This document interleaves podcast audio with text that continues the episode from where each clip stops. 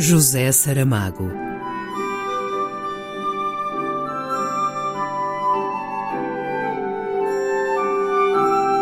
A caminho do centenário.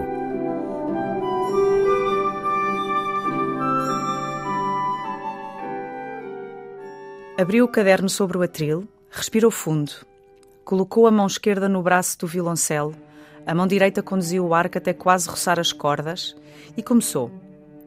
Demais sabia ele que não era Rostropovich, que não passava de um solista de orquestra quando o acaso de um programa assim o exigia, mas aqui, perante esta mulher, com o seu cão deitado aos pés, a esta hora da noite, rodeado de livros, de cadernos de música, de partituras, era o próprio Johann Sebastian Bach, compondo em Cothen, o que mais tarde seria chamado Opus 1012, obras elas quase tantas como foram as da criação.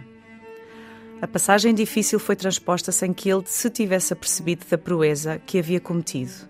Mãos felizes faziam murmurar, falar, cantar, rugir o violoncelo. Eis o que faltou a Rostropovich. Esta sala de música, esta hora, esta mulher.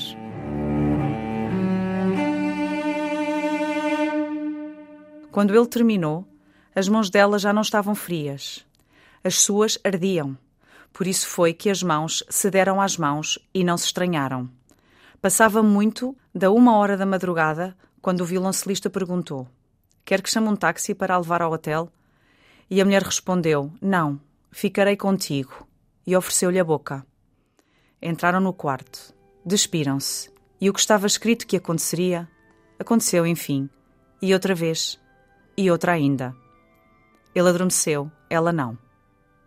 Então ela, a morte, levantou-se, abriu a bolsa que tinha deixado na sala e retirou a carta de cor violeta. Olhou em redor como se estivesse à procura de um lugar onde a pudesse deixar, sobre o piano, metida entre as cordas do violoncelo, ou então no próprio quarto, debaixo da almofada em que a cabeça do homem descansava. Não o fez.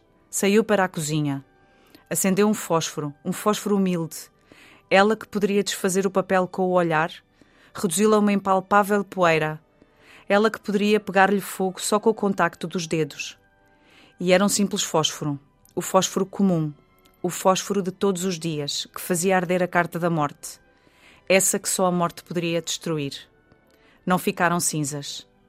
A morte voltou para a cama, abraçou-se ao homem e, sem compreender o que lhe estava a suceder, ela que nunca dormia, sentiu que o sono lhe fazia descair suavemente as pálpebras. No dia seguinte, ninguém morreu.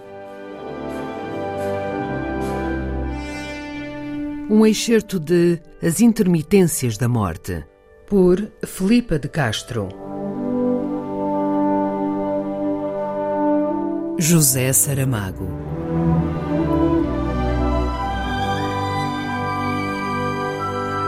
A caminho do centenário.